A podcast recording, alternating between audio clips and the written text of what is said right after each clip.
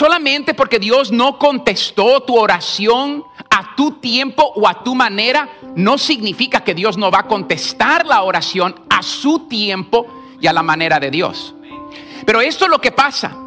Tú oras y no viene a tu manera y no viene a tu tiempo y tú dices, ¿para qué orar? Y el diablo te roba tu esperanza. Mira, tú obedeciste lo que escuchaste de la voz de Dios y mira, ahora peores problemas tienes. Y dices, sí, de veras. De veras. Hasta más de la patada me está yendo ahora. Llevé a esta mujer a la iglesia y más se me echó encima. Oré y como que peor se vino. ¿Por qué crees?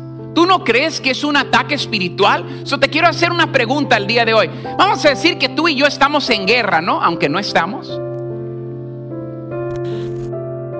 Y hay, hay soldados atrás de la línea, ¿no? Y después hay soldados en lo más recio. ¿A quién le vas a aventar tú?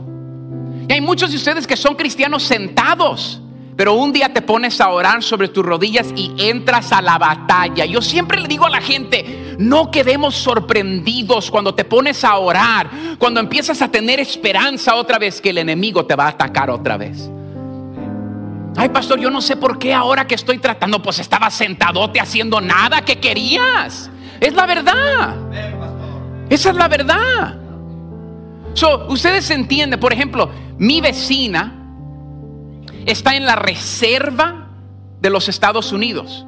Ella no está en Afganistán peleando, pero ella está, a ella le pueden llamar a cualquier momento, pero a ella no le están cayendo las balas y las bombas en este momento. ¿Me están agarrando la onda? Hay demasiado cristiano el día de hoy solamente en reserva haciendo nada. So, esto es lo que pasa, escuchen.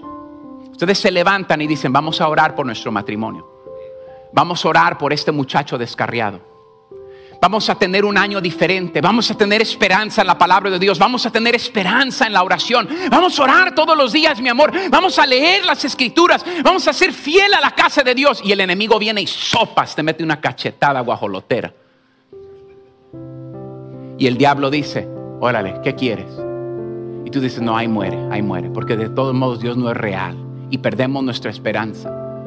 Pero mira, cuando tú tienes historia de esperanza y tú miras atrás y dices, no, yo recuerdo la última vez que yo me puse a orar, que yo me puse a ayunar, y nosotros miramos un milagro, pero no fue sin lucha. Yo tengo esperanza que el Dios que lo hizo el día de ayer lo hará una vez más en mi hogar, en mi vida. Tengo esperanza. Pero el diablo quiere robar nuestra esperanza.